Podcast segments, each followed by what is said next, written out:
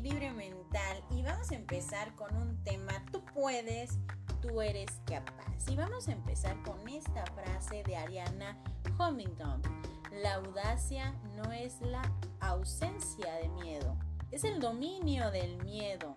Se trata de levantarse cada vez que nos caemos. Te dejo para que reflexionemos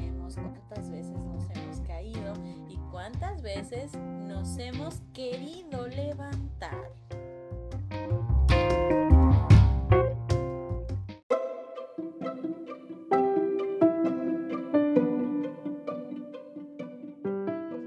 ¿Y cuántas veces nos hemos caído?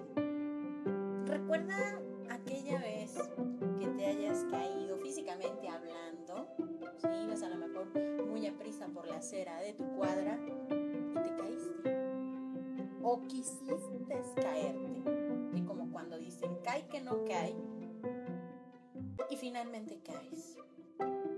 Y si regresamos a la parte de las caídas emocionales, ¿cuántas veces hemos caído?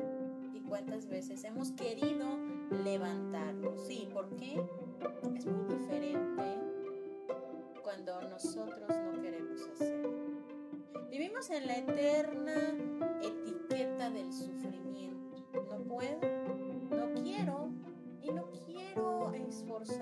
o nunca podré. Vivimos sumergidos muchas veces en esa caída de manera muy constante. O podemos decir una caída ralentizante. Es decir, que no caemos de golpe rápidamente, sino que lo vamos haciendo poco a poco. Sabemos que vamos cayendo, sabemos que vamos en un, una postura o en un momento que nos hace sentir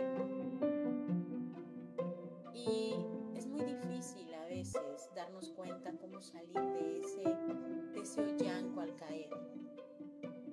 Muchas veces nosotros tenemos que detenernos en esa caída. ¿Cuántas veces cuando hemos caído, físicamente hablando, nos hemos levantado rápidamente para que nadie nos vea, para que no sospechen que nos caímos?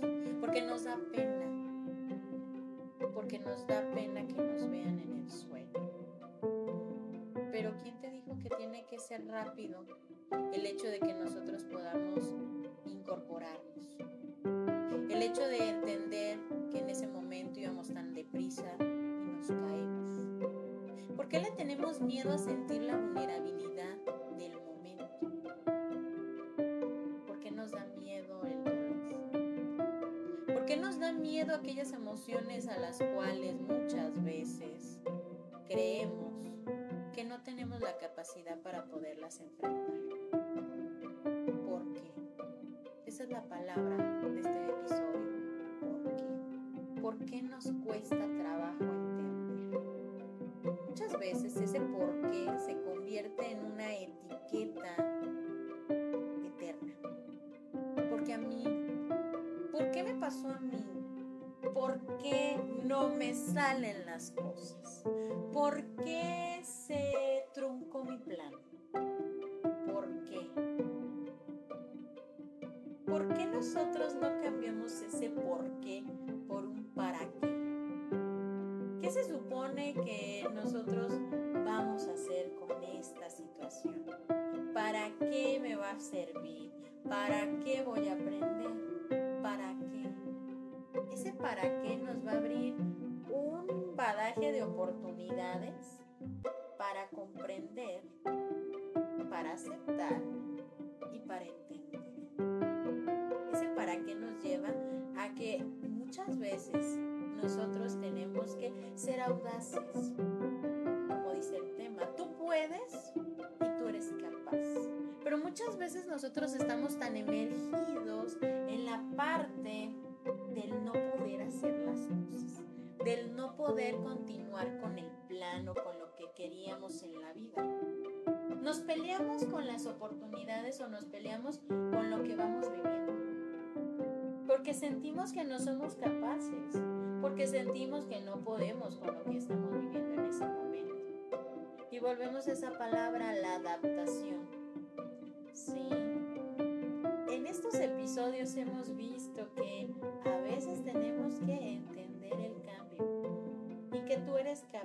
y que tú puedes hacer las cosas.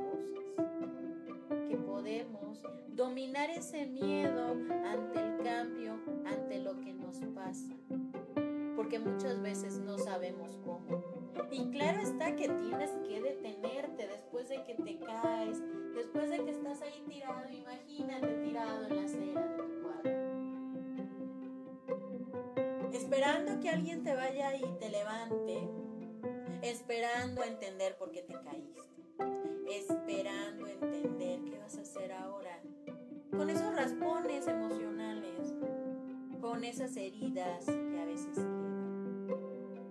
A veces tenemos que entender el para qué me pasan las cosas. ¿Será que yo a lo mejor confabulé era necesario esa pausa forzosa, esa caída, para que se acomodaran mis ideas, para poder emprender nuevamente el camino.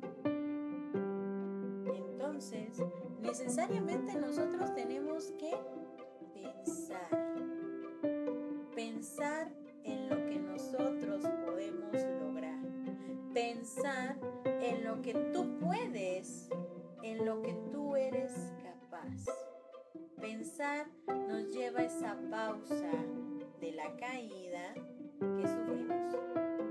Pero recuerda, no te quedes en el suelo, esperando que estas caídas que nosotros nos hemos dado a lo largo de nuestra vida nos lleven a entender el para qué. El para qué del aprender. Aprender a vivir. Aprender a pausar aprender a crecer. ¿Por qué? Esa es la misión. Tenemos que crecer. Esperando que este tema te haya gustado y que te lleve, me voy a despedir con una frase de Steve Jobs. La gente que está lo suficientemente loca como para pensar que puede cambiar el mundo es la que lo hace.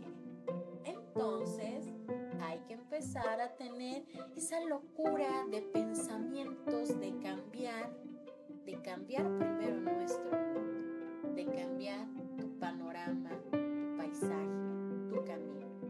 Yo soy Evangelina Ábalos Fernández y esto es Equilibrio Mental, esperando que este día lo disfrutes y empecemos a entender que tú eres capaz y tú puedes hacer las cosas. Que tengas un